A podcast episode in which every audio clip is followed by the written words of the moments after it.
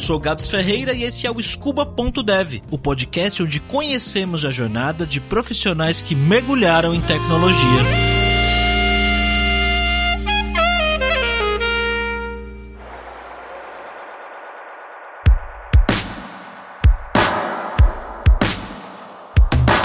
Fernanda nasceu e cresceu em uma cidade do interior de São Paulo chamada Mogi Guaçu. Desde pequena, ela tinha o sonho de se mudar para a capital e viver grandes aventuras por aqui. Só que tinha um problema. Ela era tímida, mas não só tímida, ela era tipo muito tímida. A Fernanda praticamente não conseguia dirigir a palavra para desconhecidos e quando conseguia, era sem contato visual nenhum. Imagina essa menina se perdendo no centro de São Paulo precisando de pedir informação para desconhecidos. Ia ficar perdida para sempre. consigo imaginar a capa do jornal de Mogi Guaçu. Jovem se muda para a capital e desaparece misteriosamente. Anos depois, ela seria encontrada na estação da Sé e diria que errou a baldeação no metrô e ficou com vergonha de pedir informação. Mas isso não aconteceu. Não aconteceu porque aos 14 anos de idade, a Fernanda disse: chega.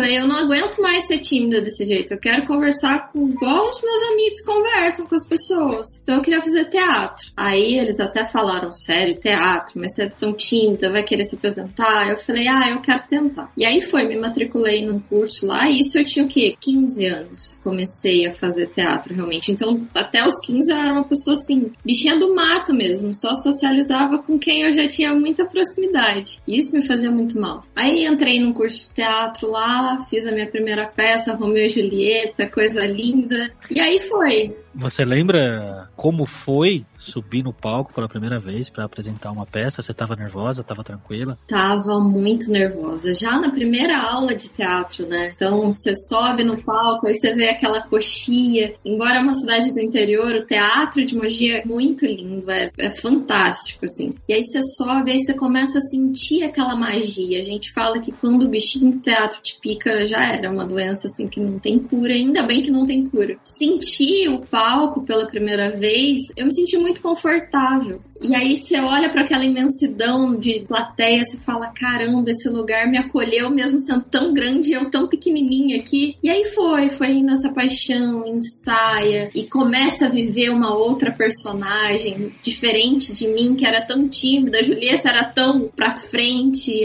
Aí foi indo, foi indo. Uma peça engatou a outra, que engatou a outra. Aí quando eu vi, eu já tava organizando teatro na escola, coisa que eu jamais ia fazer, não apresentava nem trabalho direito na, na frente da classe foi indo, foi tomando proporções muito grandes de ter isso pra vida, sabe? E aí foi o pontapé inicial de quero levar isso muito a sério mesmo. Ela conseguiu me tirar da zona de conforto, que era aquela timidez, uma zona de conforto não tão confortável, né? Sim, bem desconfortável, na verdade. Muito desconfortável. Nossa, de suar a mão e tremer e ter gagueira, era uma coisa horrorosa. E de sair dessa zona pra entrar no quero fazer pro resto da minha vida isso. E quando você decidiu decidiu que era isso que você queria fazer para sua vida, o que, que, você pensou? Você falou, eu vou para cidade grande, eu vou fazer faculdade, eu vou trabalhar na Globo, vou fazer novela. Quais eram os seus planos? Ah, trabalhar na Globo é o sonho de qualquer ator, né, que tá começando. Você olha aquelas novelas. E engraçado que eu nunca olhei pelo lado glamouroso da coisa, de ser famosa. Não, eu via pelo lado, eu quero viver outras vidas. A, a vida é tão rápida, então eu quero viver muitas vidas. Eu já tava com uns 22 anos anos, não, antes, antes, antes, antes de entrar na faculdade. Meus pais viram que aquilo tomou uma proporção muito grande e eu falei, eu quero realmente levar isso para minha vida, eu quero isso de profissão. Aí meu pai falou, tudo bem, você pode levar isso como profissão, mas vamos fazer um plano B aí, Fernanda, vamos fazer uma outra faculdade, porque a gente sabe que a área artística é um pouquinho complicado, não é assim tão mil maravilhas, não é tão bem aceito assim. Aí eu falei, ah, beleza. Aí eu fiz a faculdade de administração para ter uma base mais sólida, assim, que se tudo der errado tem para onde correr. A administração é a carreira mais abrangente que tem. E aí eu fiz quatro anos de faculdade de administração, fiz correndo, fui a melhor aluna, de tipo, eu quero acabar isso logo porque eu quero viver meu sonho de ser atriz. Terminei a faculdade, vim para São Paulo com 23 anos e ainda bem que meu pai me fez fazer a faculdade de administração, porque chegando em São Paulo foi realmente um, banho de água fria que eu tomei. Então eu vim para cá já com um curso de TV matriculada, um curso que prometia você vai fazer testes toda semana, você vai entrar na Globo, você vai fazer publicidade, você vai fazer tudo e isso não aconteceu. Não aconteceu da maneira como tinha que acontecer. Até fiz alguns trabalhos, mas não para levar a primeira profissão. E aí começa a administração, esse lado, a entrar mais na minha vida, né? Eu precisava ter renda aqui em São Paulo, podia ficar dependendo do meu pai pro resto da vida. E aí foi onde que a administração começou a pegar forte, principalmente na, no campo da área financeira, né? Que foi onde eu, eu atuei aí até ano passado. Quando você veio morar em São Paulo, você já, já, já conhecia a cidade, já tinha vindo para cá? Não. Não, não, você não tinha vindo para São Paulo, você veio para morar. Eu vim para morar. Você consegue descrever qual foi a sua sensação quando você chegou em São Paulo, viu como que era, viu onde você ia morar, viu onde você ia estudar e se aquilo correspondia às suas expectativas? Nossa, correspondeu muito, porque eu sou péssima de rodovia, então aquela entrada de São Paulo indo para Marginal, Tietê ou Pinheiros, quando eu tava passando ali de carro com meu pai, com a minha mãe, caminhão de mudanças atrás, eu olhei aquilo e falei, gente, é isso que eu quero. Eu parecia uma, uma criança olhando para aquele monte de movimento, porque em Mogi Guaçu, um trânsito pesado é quando faz cinco filas de carro, né? Cinco carros numa fila e você fala, caramba, que trânsito que tá hoje aqui. Em São Paulo, aquela loucura. Eu tinha vindo semanas antes para cá para escolher apartamento e tudo mais, ver a escola escola, mas assim, a, a sensação de estou saindo de uma cidade pequena para viver o sonho paulista foi assim, genial. Quando eu andei pela Paulista pela primeira vez, eu tava assim, tipo, babando mesmo. É sabe? isso, né? É isso, é isso que eu quero. Eu nasci pra estar aqui em São Paulo. Ainda bem que eu vim pra cá. Ainda bem que o teatro me tirou todo aquele medo de pessoas, de, de movimento, porque eu me encontrei em São Paulo. Meus pais falam, você é maluca de gostar daquele movimento. Aí eu falo, ah, não, gente, é, é bom, é bom. E o que que foi que te frustrou? Que você falou que foi um banho de água fria. O que aconteceu que você não esperava? Primeiro que para você entrar num teste de, seja novela, série agora que tá mais em alta, é muito complicado. Então eu comecei aquela distribuição que a gente fazia de currículo lá em Mogi Guaçu, de empresa em empresa, eu comecei aqui em agência. Então você tem que correr atrás de fazer um, um bom book fotográfico para poder te vender bem. Ah, você tem que fazer alguns vídeos para as pessoas verem que você é boa na frente da câmera. É um custo caro para ter esse tipo de material. E a parte artística que eu acho que é um pouquinho complicada, porque além, é além de uma profissão, é, é um sonho. Então, quando você vai para uma área de,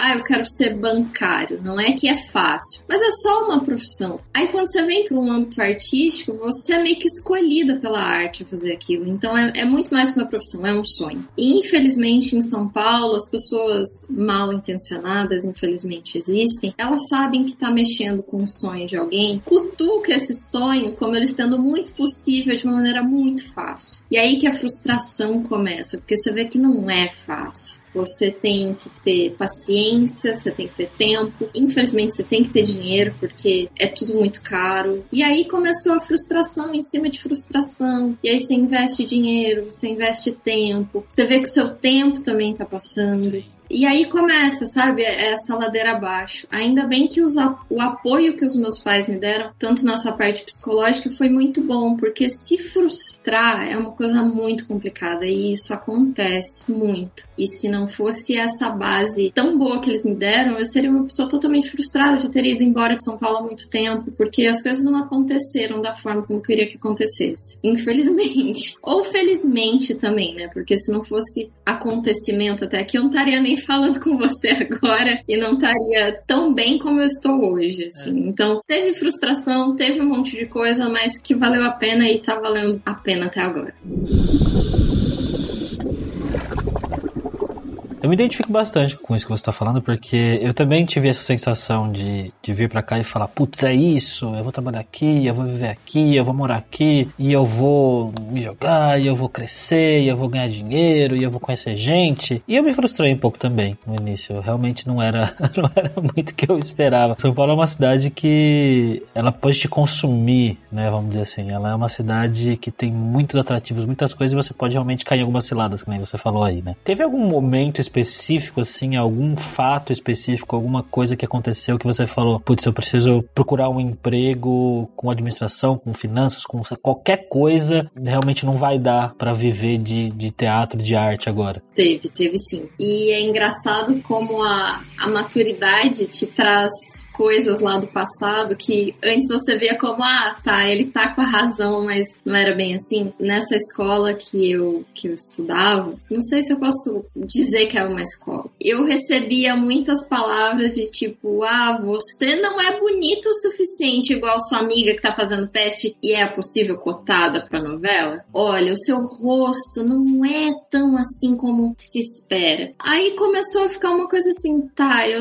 sei que a beleza conta, pessoas gostam de ver beleza na televisão, mas o que eu tô estudando? E o que eu entrego como personagem? Isso não conta? Ah, não, primeiro você tem que ver essas, essas outras coisas. Então procura um tratamento dermatológico, vamos arrumar esse cabelo. E aí eu comecei a ver que, que o problema não era comigo, era, era além disso. Hoje eu vejo isso como assim, caramba, foi um abuso grande que eu sofri psicologicamente lá atrás. Ainda bem que eu não senti que era isso lá atrás, porque teria sido um estrago muito grande. E aí, em conversa com os meus pais, eu falei: caramba, eu acho que não vai dar certo e eu, o dinheiro tá acabando. Eu já com 23, eu preciso me movimentar. Então, além de buscar a área artística aqui, eu vou me buscar como uma pessoa que quer amadurecer. E aí foi que eu comecei a deixar um pouquinho mais de lado a parte artística, todo esse foco que não tava rolando e buscar uma fonte de renda. Então, aí eu comecei uma busca de, olha, eu tenho administração, então eu posso ajudar nisso, eu vou ter um salário, então eu vou poder pagar o meu aluguel, pagar mais curso, quem sabe pagar uma dermatologista. E aí foi indo. E aí eu nunca parei num emprego por muito tempo, porque quando você se fecha, eu me sentia muito um passarinho dentro de uma gaiola. E tipo, a área artística me abria as asas e a área de trabalho que paga os boletos todo mês é uma área que você não pode criar muito. Depende, né? Mas a área que eu tava naquele momento era assim. E ela estava me consumindo muito. Então, o máximo que eu fiquei numa empresa era um ano, um ano e meio, e eu já estava explodindo. E, tipo, parecia que eu entrava numa empresa para ficar um período, juntar o dinheiro, pegar esse dinheiro de seguro-desemprego e vou me enfiar na arte de novo. Então, era esse ciclo, sempre fazer esse ciclo. E era desgastante, porque eu nunca crescia nem numa área e nem na área artística. Então, eu ficava, vai pra lá, vem pra cá, vai pra lá, vem pra cá. E foi através dessas frustrações que a área financeira me pegou. Assim, não posso reclamar, porque é ela que me deu toda a base que eu tenho Sim. hoje, onde eu tô aqui, mas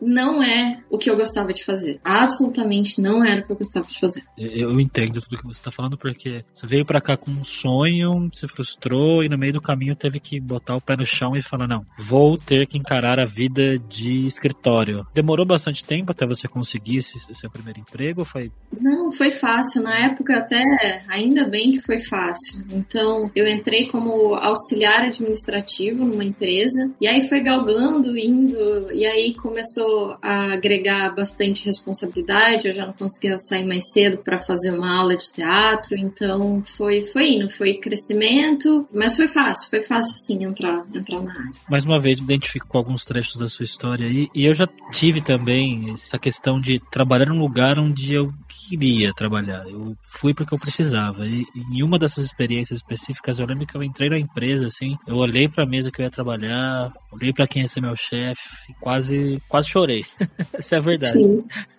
Você se sentiu assim também quando você entrou no escritório pela primeira vez para trabalhar? Sim, e eu lembro do cheiro, o cheiro daquele escritório. Toda vez que eu passava pelo elevador, que eu sentia aquele cheiro, me embrulhava, sabe? E aí veio a gastrite aí veio tudo. Mas sim, eu lembro de sentar naquela cadeira, de ver aquele, aquele monte de gente fazendo a mesma coisa, parecia robozinho, sabe? Não julgando, porque tem pessoas que devem amar fazer esse tipo de trabalho, mas eu não amava aquilo. E aí lembrar toda aquela lembrança daquele palco que eu entrei pela primeira vez, aquele acolhimento, aquela sensação de bem-estar, trazer para aquilo que eu tava vivendo agora, um lugar que eu não queria estar, era muito ruim. A começar pela roupa, eu tinha que usar salto alto, era, uma, era um desconforto muito grande aquilo, não era legal. Mas a vida adulta cobrava, né? Então eu tinha que pagar aquele preço naquele momento. O que, que você pensava? O que, que você, nesse tempo que você tá com 33 hoje, né, e tá há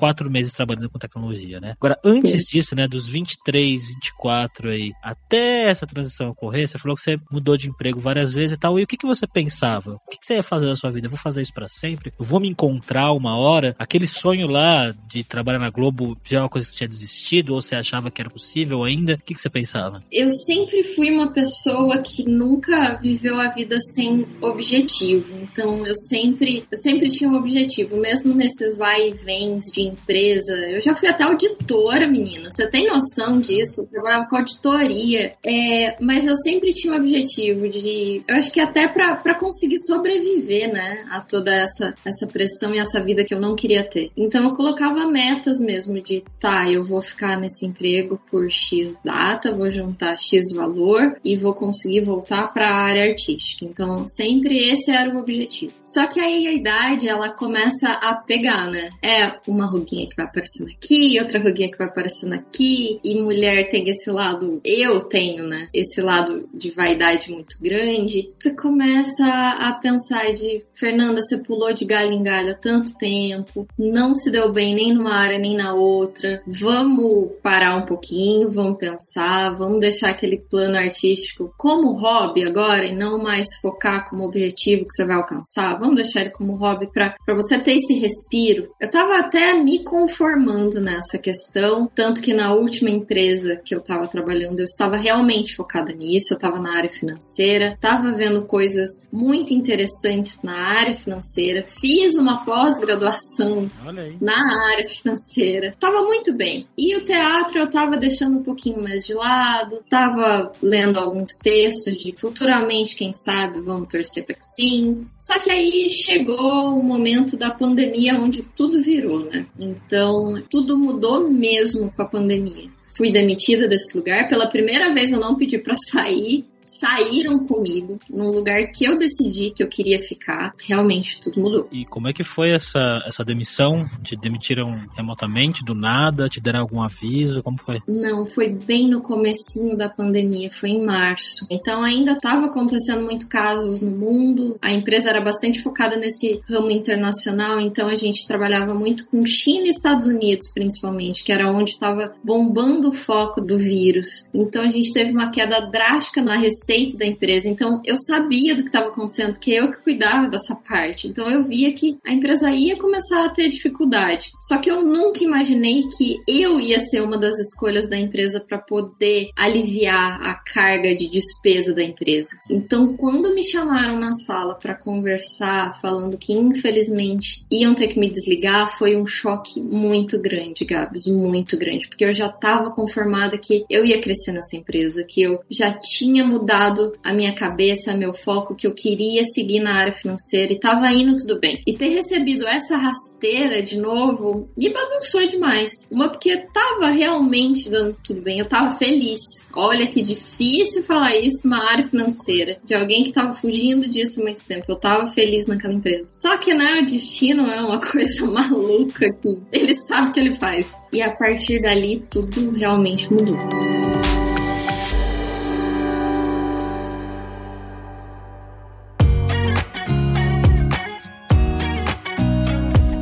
Impacto que isso teve em você psicologicamente falando? Você pensou em, sei lá, voltar para o interior? O que, que você pensou? Foi um turbilhão de emoção, assim, mas pensar em voltar para o interior, apesar de todas as dificuldades aqui em São Paulo, voltar nunca foi uma opção, assim. Então eu tinha que dar um jeito, eu tinha que, que me virar ali dentro daquele turbilhão de emoção. Eu lembro que todos os amigos também foram demitidos, as pessoas mais próximas, então a gente estava numa mesa de bar ali chorando, realmente, bebendo e chorando a última vez que a gente saiu ali, tipo, vou, não tem que fazer. Aí eu tava tentando organizar minha, minha cabeça. O que que eu vou fazer agora? Eu não posso fazer nada artístico porque tá tudo parando. Eu não consigo voltar pro mercado porque tá tudo parando. O que que eu vou fazer? E ter trabalhado na área financeira e tudo mais me deu uma base de controle financeiro muito bom. Então, eu sempre fui para um lado assim de ter um plano B na, na parte financeira mesmo. Meu apelido entre os meus amigos é segredo, hein?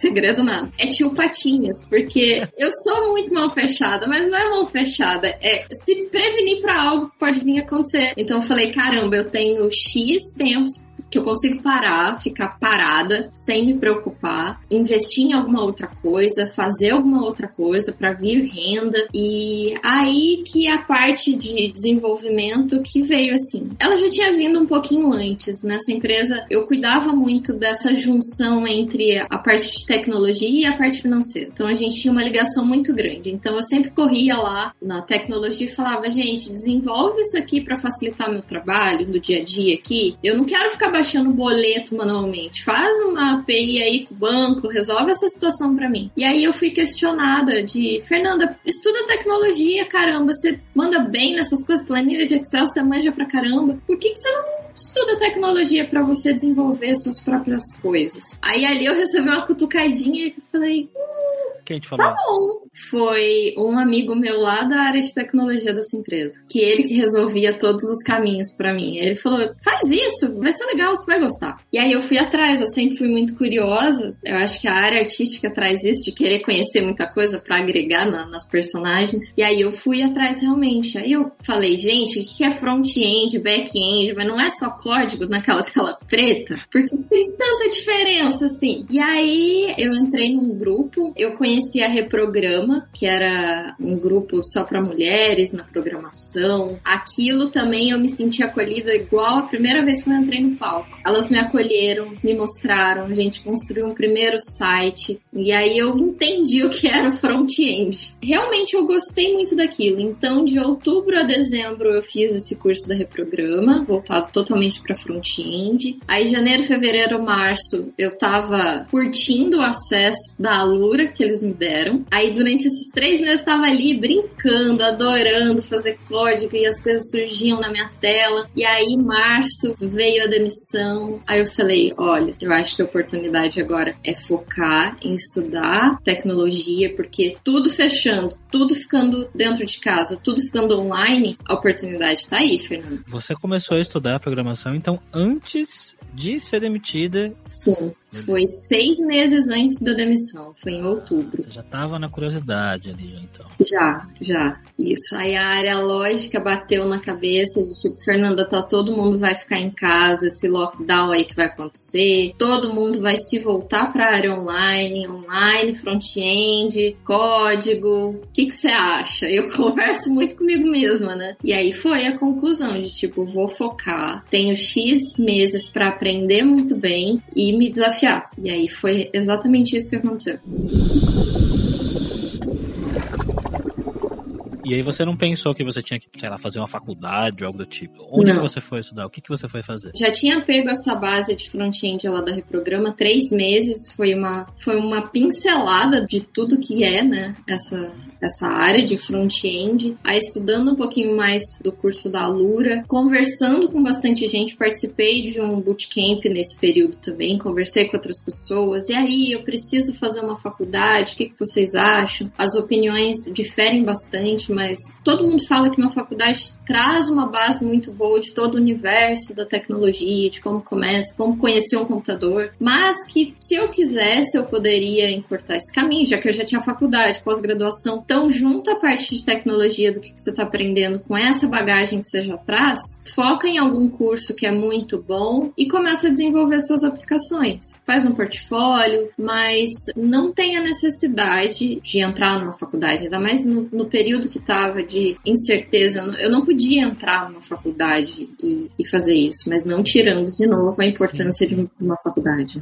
E como que você se organizava para estudar? Você tinha alguma rotina específica? Você tinha algum plano de estudo ou de acordo com o que você achava legal? Eu tirei aí umas duas semanas para organizar a cabeça, acordar tarde mesmo, assistir tudo que eu queria assistir, ler tudo que eu queria assistir. Tirei assim uma mini férias e aí depois eu voltei focada já, fiz o meu plano de estudo. A administrativa me ajudou isso, então eu, eu criei um roteiro diário. Então eu acordava às nove da manhã, estudava todo o período até às 18, como se eu estivesse realmente trabalhando. Então eu fazia isso de segunda a sexta, segunda a sexta. Durante seis meses eu foquei nisso. Então passei para fazer uma base boa de HTML, fui pro CSS, fui pro JavaScript, tudo que tinha que fazer. E ainda assim, não é suficiente estudar tudo que eu estudei, porque tá sempre em inovação essa maravilha da área tecnológica, de nunca tá, tá bom o suficiente. E nesses seis meses eu foquei muito, muito. Passou seis meses, estava dando oito meses já, aí eu pensei, vou começar a me candidatar para vaga. E sempre muito em comunicação, em contato com as pessoas da área. LinkedIn todo ficou voltado para a área de tecnologia, trocando experiência com quem estava na área, com quem não estava, como você está estudando, como você faz.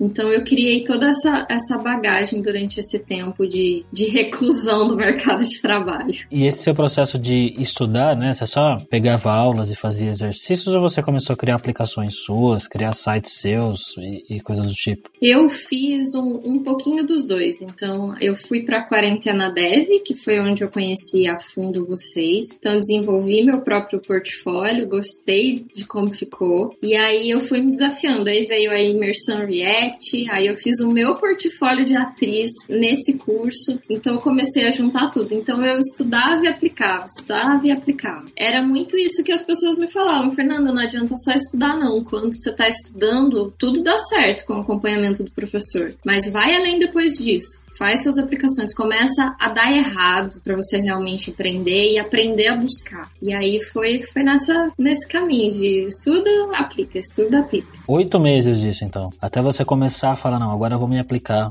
para vagas de verdade. E quais eram os tipos de vagas que você estava procurando? Você só digitava front-end lá no, no site de, de, empregos e começava a mandar currículo a rodo? Eu dava uma boa lida, mas quando você faz uma migração de carreira, a síndrome de impostora bate legal na gente, né? Eu olhava para as vagas e falava, uh não tô pronta ainda. Olhava para outra, essa vaga não vai rolar, Fernando, você não tá boa ainda nisso. E aí começou o período de cobrança, de tipo, eu não tô pronta. Quando eu vou ficar pronta? Eu nunca vou ficar pronta. Até que eu conheci num outro programa também, só de mulheres, Maria vai com as devs, eu conheci uma programadora lá já, que já tem bastante experiência, que ela me deu assim um chute mesmo, tipo, Fernanda, acorda pra vida vida, menina, você tá pronta sim. Aí eu falei, não sei se eu tô. Aí ela conseguiu uma entrevista para mim. Então eu vou te indicar para essa vaga, fica tranquila, faz aquilo que você sabe fazer. E deu certo. E aí eu consegui entrar nessa empresa, não nessa que eu tô atualmente, numa outra. E aí foi, e deu tudo certo. Eu fiz o teste, consegui, passei nas entrevistas, entrei, consegui desenvolver o que era destinado para a área. E aí surgiu uma nova proposta que é da empresa que eu tô hoje hoje. E aí o, o bem-estar de estar tá sendo chamada para uma nova vaga, aí tudo muda, né? Você fala, caramba, eu sou capaz mesmo. Eu entrei numa na primeira empresa, na primeira oportunidade e outra empresa já me viu. Então aí só foi ganho. Tô muito satisfeita. A primeira vez que eu fiz o meu código, a primeira vez que eu tive a experiência de digitar naquela telinha preta, aquele monte de texto colorido e ver surgindo alguma coisa, sério, Gabi, sem brincadeira, eu me senti no palco, criando minha personagem, atuando. E foi isso que me apaixonou pela área de tecnologia, que eu não tava mais numa área que fazia eu ficar assim. Ela expandiu, ela me deixou criar tudo aquilo que a área artística me trazia. Então eu acho que a paixão e a felicidade de estar trabalhando hoje, sem ser de fato na área artística, veio muito disso, dessa semelhança entre as duas.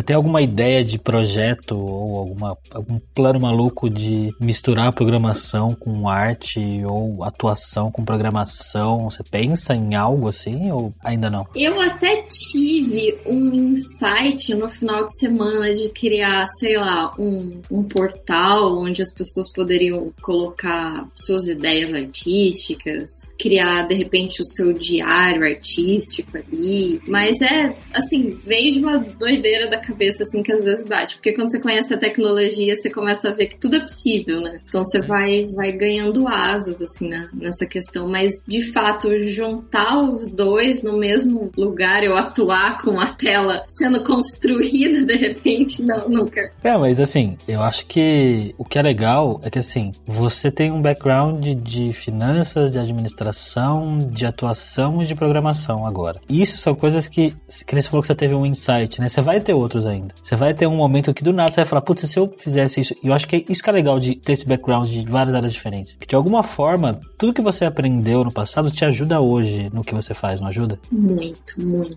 De soluções simples a mais complexas, assim. De lembrar de, de um problema que eu tinha na área financeira, que o cliente que eu tô atuando hoje para ajudar na parte tecnológica sugerir isso para esse cliente. Até a parte artística, eu tô num projeto que, que é uma revista digital. Então, é olhar para aquilo e falar, olha, se a gente aplicasse de uma certa maneira, talvez o público veria mais, de uma forma mais agradável. E isso vem do âmbito de atuação, de ter um pouquinho daquele contato com o público, de saber o que, que ele talvez goste ou não goste. Então, sim, essa carga, essa bagagem de toda essa trajetória de vida ajuda bastante. Isso é uma coisa que eu falo bastante com o pessoal que a gente entrevista aqui no Scuba Dev, que as pessoas querem, às vezes, entrar na área de tecnologia e já tem mais de 25, 30, 40 anos, as pessoas falam que elas vão começar do zero e não é começar do zero. Não tem como. Vou pegar meu exemplo. Eu saí de Mogi Guaçu e vim para São Paulo. Eu não comecei do zero em São Paulo. Eu não criei uma Fernanda Nova em São Paulo. Então, acho que nada zero. Você começa zero lá no seu nascimento. Depois daquilo, nunca vai voltar a ser zero. Então, é sempre um acúmulo de experiência. E que bom que a gente vai acumulando experiência. E a área da tecnologia, quando eu resolvi fazer essa migração, foi exatamente isso. Não foi nada do zero. Nada. É um juntar de qualidades para É igual Power Ranger, né? Você vai, você junta assim e vira um Megazord maravilhoso. É basicamente isso. Quais são os seus próximos mergulhos hoje? O que, que você pensa em estudar e qual que é a Globo da Fernanda hoje? O lugar que você sonha em trabalhar, se é que tem? Eu acho que esse sonho de onde trabalhar a minha futura Globo, assim, eu acho que ela deixou de existir, Gabs. Eu acho que isso foi muito bom. Eu acho que eu não tenho que estar numa empresa que todo mundo quer. Eu tenho que estar aonde eu quero estar, assim. Se eu estiver trabalhando na minha empresa, por exemplo, eu vou estar feliz. Vai ser a minha Globo. Eu vou transformar aquele lugar na minha Globo. A história da Fernanda mostra que muitas vezes a gente acaba idealizando uma coisa para nossa carreira, no meio dela a gente se frustra achando que, nossa, não era aquilo, não é isso que eu quero. De repente tem até dúvida se vai conseguir ser uma pessoa bem-sucedida ou não e acaba encontrando o que queria num lugar inesperado, né? Como no caso da Fernanda aí que encontrou na programação o palco que ela buscava. História é muito legal. Eu desejo todo sucesso a Fernanda, que é uma pessoa muito, muito bacana. Adorei entrevistar ela. E se tiver uma história legal legal também para contar de superação, de mudança de carreira, entre em contato comigo. Quem sabe você não pode ser a próxima pessoa entrevistada aqui nesse podcast. Então é isso. Te vejo no próximo episódio. Tchau, jovem!